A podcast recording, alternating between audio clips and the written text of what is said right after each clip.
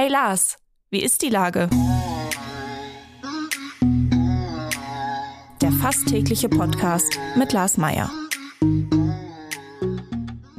Wie ist die Lage? Unser fast täglicher Podcast in Kooperation mit der Hamburger Morgenpost, der Gute-Leute-Fabrik und Ahoi Radio spürt tagesaktuellen Fragen nach. Mein Name ist Lars Meyer und ich rufe fast täglich gute Leute aus Hamburg an.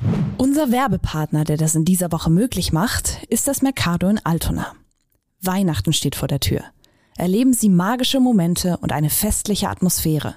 Ob im Mercado beim Shoppen und gemeinsamen Weihnachtsbacken für Groß und Klein oder vor dem Mercado auf dem traditionellen Weihnachtsmarkt. Das Mercado wünscht Ihnen eine besinnliche Weihnachtszeit.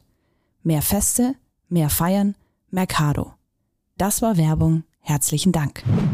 Heute befrage ich die Gründerin und Geschäftsführerin der Stiftung Two Who's, Karina Kort. Ahoi, Frau Kort. Ahoi, Herr Meier. Liebe Frau Kort, Two Who's hat was mit dem akuten Wohnungsmangel hier in Hamburg zu tun. Anders als andere Makler vermitteln sie aber nicht äh, Prachtwohnungen und Prachtvillen, sondern sie gehen einen ganz anderen Weg und sind vielleicht auch für eine andere Zielgruppe, als ich das jetzt bin. Erzählen Sie mal. Also, wir kümmern uns um Wohnungslose, die, viel, die die Stadt ja relativ viele hat. Die Wohnungslosen sind untergebracht überwiegend in diesen, wie man sagt, Containerdörfern. Und die verbringen da ins, inzwischen im Schnitt in Hamburg 4,2 Jahre. Das ist natürlich gar nicht so gedacht.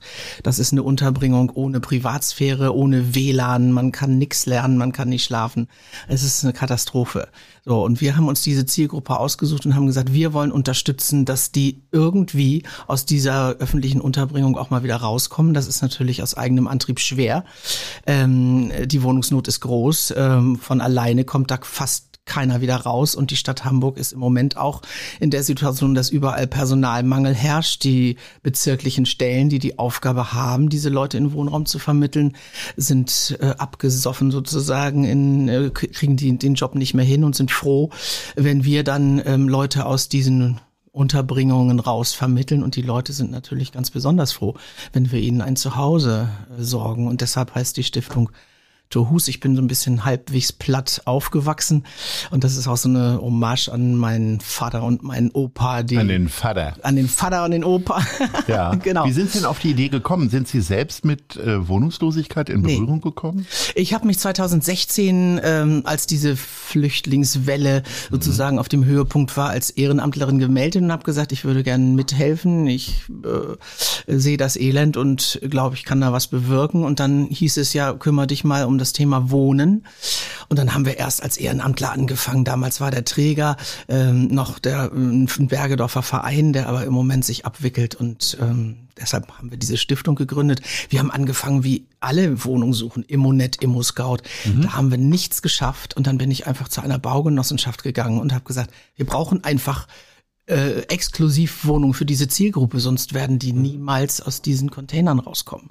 Und da hat die Baugenossenschaft gesagt, okay, zehn Wohnungen im Jahr können wir, können wir euch anbieten. Das waren zehn mehr als vorher. Mhm. Und dann haben wir gesagt, okay, machen wir. Die Bedingung war aber, erzählt den Leuten bitte, wie Wohnen in Deutschland geht. Die kommen mhm. aus Herkunftsländern, wo Wohnen ganz anders funktioniert und wissen nicht richtig Bescheid und das müssen wir hier irgendwie sicherstellen. Und dann haben wir einen Hamburger Mietführerschein erfunden und schulen die Leute jetzt immer, wie geht Wohnen in Deutschland von Mülltrennung über Haftpflichtversicherung, über Ruhezeiten und was es alles so in Deutschland festgeschriebenes gibt. Und dann sind die gut informiert, äh, machen keine Fehler und verlieren dadurch die Wohnung wieder. Insofern ist das eine nachhaltige Geschichte, was wir da tun. Und dann begleiten wir diese überwiegend Familien ähm, während des ganzen Anmietungsprozesses, also wir erklären den Mietvertrag, sind bei der Schlüsselübergabe dabei, melden den Strom mit an, machen die Haftpflichtversicherung und alles das, was man so tun muss, äh, GEZ und Ummeldung, das ist ja ganz furchtbar viel Papier.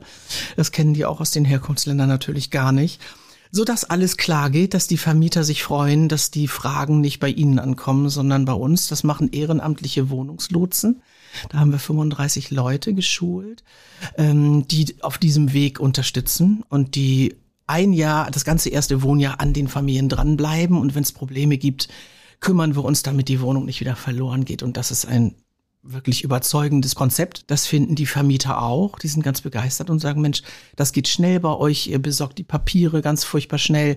Wir haben also überhaupt gar kein Problem. Äh, ihr kriegt Wohnungsangebote. Und wie viele Wohnungen habt, haben Sie da jetzt in der Verwaltung sozusagen oder Vermittlung? Na, wir haben die immer gar nicht richtig lange in der Vermittlung. Also es kommt ein Wohnungsangebot, dann gucken wir auf unsere Warteliste. Wir führen immer so einstündige Bewerbungsgespräche und sortieren auch so ein bisschen streng aus, wer kein Deutsch kann oder wer eine schlechte Schufa hat oder irgendwie so, kann halt nicht äh, vermittelt werden, weil die weil die Vermieter natürlich sagen, wenn der Hausmeister sich gar nicht unterhalten kann, dann schenkt uns die bitte nicht.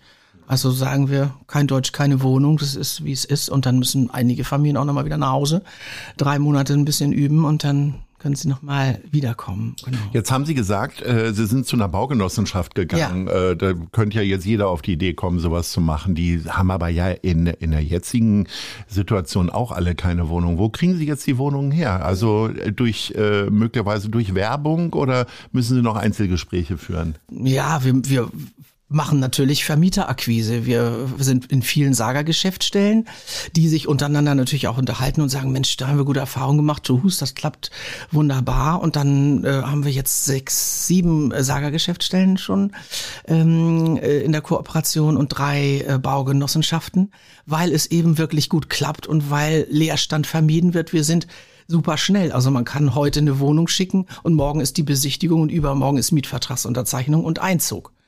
Das ist natürlich klasse. Andere Leute haben Kündigungsfristen. Die Leute aus den Unterkünften nehmen ihr Bündel und äh, ziehen ein. Und wir haben inzwischen auch Renovierungshelfer, äh, ehrenamtliche Renovierungshelfer. Das sind, das sind Männer aus Herkunftsländern, wo sie ein Handwerk gelernt haben. Und die sagen, okay, wenn da irgendwie eine alleinerziehende Frau ähm, äh, ohne, ohne Auto, ohne alles in so eine Wohnung einziehen muss, die inzwischen keine Küche mehr hat, keinen Fußbodenbelag hat und keine Farbe an der Wand, die weiß ja gar nicht, was sie tun soll. Und dann sagt das Jobcenter, tja, muss sie sich eine Küche äh, zu verschenken, Kleinanzeigen besorgen, das ist eine gute Idee. Aber und die dann Küche, auf dem Rücken darüber. Genau, tragen. die Küche ist in Altona, die muss man mhm. abschrauben, transportieren, wieder aufbauen, das geht nicht. Mhm. Und da gibt es diese Männer, die sagen, okay, ich sag Dankeschön, Tuhus, indem ich hier dann ehrenamtlich diesen Menschen, die. Das ist ein ganz toller Kreislauf. Ja, das ist quasi. toll. Genau, das ist toll, weil die, die sind auch stolz. Die sagen, jetzt, jetzt kann ich wirklich mal zeigen, was ich kann. Ich komme hier ansonsten an, kann die Sprache nicht, ich habe keinen Beruf. Das ist für die ja auch äh, keine gute Situation. Und dann sagen die, also da bin ich jetzt und dann sind die teilweise ein Wochenende dabei und streichen und legen Fußboden und das ist schon toll. Inwieweit gibt's denn jetzt noch Kontakt mit den Leuten, die äh, die Wohnungen vermittelt bekommen? Gibt's da regelmäßige Treffen oder einen Austausch oder ist es bei Ihnen so, dass wenn Sie den Eindruck haben, die sind jetzt angekommen, dann ist alles gut? Oder wie, wie, haben Sie überhaupt ein Interesse daran, noch Kontakt mit denen zu behalten? Ja, äh, das, äh, das läuft über die ehrenamtlichen Wohnungslotsen, die ja ein ganzes Jahr an der Familie dranbleiben und immer, wenn irgendwas ist, melden die sich auch tatsächlich, machen Fotos von irgendwelchen Schreiben, die im Briefkasten liegen, wo, wo sie keine Ahnung haben, was das sein soll. Ist das, ist das Werbung? Kann das weg? Ist das ein Vertrag? Muss ich irgendwas bezahlen? Ähm, das, das machen die dann alles. Und was wir immer häufiger haben, ähm, jetzt habe ich eine Wohnung, jetzt kann ich an die berufliche Integration denken. Kannst du mir nicht auch helfen, dass ich eine Ausbildung bekomme? Oder einen Job bekomme. Äh, ganz am Ende ist, jetzt habe ich Job und Wohnung, kannst du mir jetzt eine Frau suchen. Das machen wir nicht. das machen wir nicht. Mhm. Aber das mit der Anbahnung von Ausbildung und Job, äh, da hat auch die Agentur für Arbeit schon nachgefragt. Da sind ganz viele Leute, die in Ausbildung sollen die aber nicht in Ausbildung können, solange sie im Camp wohnen. Man kann da keine Ausbildung schaffen, man kann da nicht lernen, nichts. Und dann sagen die, macht ihr doch den ersten Schritt, ihr besorgt die Wohnung und dann können wir draufsatteln und wir machen dann äh, Vermittlung in Ausbildung. Das bahnt sich gerade an, das ist eine gute Erweiterung, finde ich. Ähm, die, die wollen ja alle arbeiten, die bleiben ja hier. Das sind ja nur die mit Bleiberecht. Also die, die anderen, äh, die noch Duldung und Gestattung haben, die können wir nicht vermitteln. Jetzt ähm, ist es ja so, dass ähm, ganz viele Leute unentgeltlich euch da helfen und so weiter. Trotzdem braucht ihr ja Geld. Wo kommt das her? Ja, das ist eine gute Frage. Das ist gerade ein aktuelles Problem. Im Moment kommt es noch aus den Bezirken. Mhm. Ähm, die Bezirke sagen aber, Leute, das ist eigentlich gar nicht richtig. Wir sind für bezirkliche Projekte und diese Problematik ist hamburgweit eine Problematik. Ihr seid mhm. kein spezielles Bergedorfer Problem, mhm. sondern ne, die, die ganze Stadt hat ein Problem und die Bezirke erwarten, dass die Sozialbehörde sich ähm, engagiert finanziell. Das scheint die Sozialbehörde im Moment noch nicht so zu sehen, was uns erstaunt, weil dieses Problem, alle Unterkunftsplätze sind voll Und mhm. jeden Tag kommen in Hamburg neue Leute an. Mhm. Man kann ja nicht die ganze Stadt zubauen mit Containern und Zelten. So, mhm. so weit ist es ja inzwischen mhm. fast. Und wir haben hohe Vermittlungserfolge. Also allein in Bergedorf haben wir letztes Jahr 89 Familien Ui. aus dem Camp geholt. Das sind 150 Personen gewesen. Und so läuft das in den anderen Bezirken auch an. Ähm, also da, und Hamburg muss irgendwie als Stadt reagieren und die Bezirke sagen, wir können euch hier dieses Jahr vielleicht noch durchschleppen. Aber dann ähm, ist auch gut mit quartiersbezogen quartiersbezogen. Das ist nicht quartiersbezogen und nicht richtig. Kümmert euch bitte um eine nachhaltige Finanzierung. Ihr müsst ja sonst jedes Jahr wieder beantragen. Ihr könnt kein Personal nachhaltig äh, halten in, in, in eurer Stiftung, weil jedes Jahr kann es sein, dass die Bezirke haben, oh nee, diesmal haben wir gar kein Geld dafür. Das kann natürlich irgendwie nicht sein bei diesem Problem.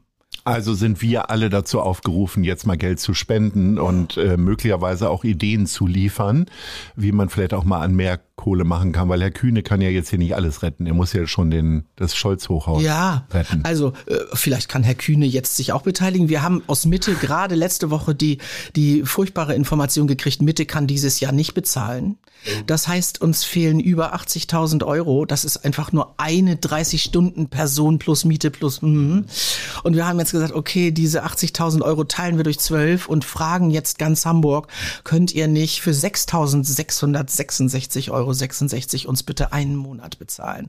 Sonst sind viele, viele Familien wieder ohne Zuhause, ohne Integrationsoption, ohne Perspektive.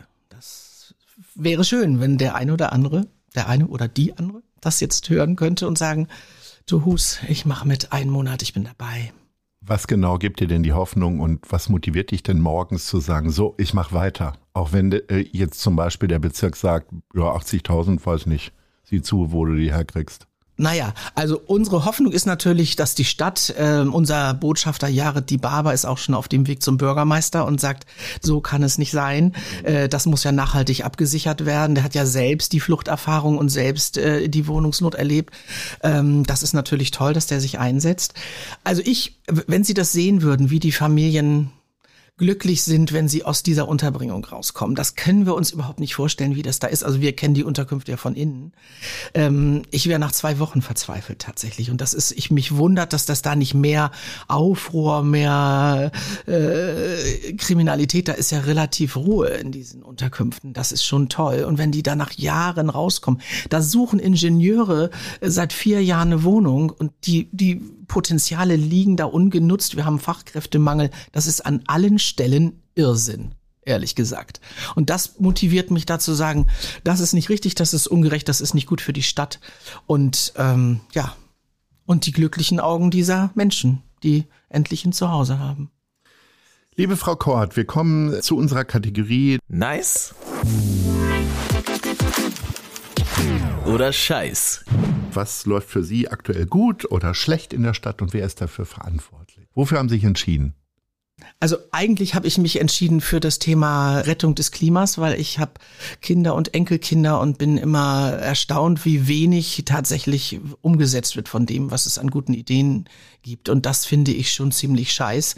Also wir müssen viel, müssen viel mehr, äh, ja, wir, wir können keine, äh, keine äh, Geschwindigkeitsbegrenzung machen, weil wir haben keine nicht genug Schilder und wir haben dies nicht und das nicht. Wir müssen einfach viel mehr reagieren und da muss Hamburg auch deutlicher sich engagieren, ist meine Meinung. Also mehr Schilder äh, für den mehr, Straßenverkehr mehr Schilder für und vor allen Dingen aber mehr Geld für die Stiftung Tuhus. Ja, Carina Kort, herzlichen Dank für diesen ganz wunderbaren Einsatz für so eine wichtige Sache und äh, ganz liebe Grüße und Daumen drücken für alles, was da kommt. Vielen Ahoi. Dank, dass ich hier sein durfte. Dankeschön. Dieser Podcast wird präsentiert von der Gute-Leute-Fabrik, der Hamburger Morgenpost und Ahoi Radio.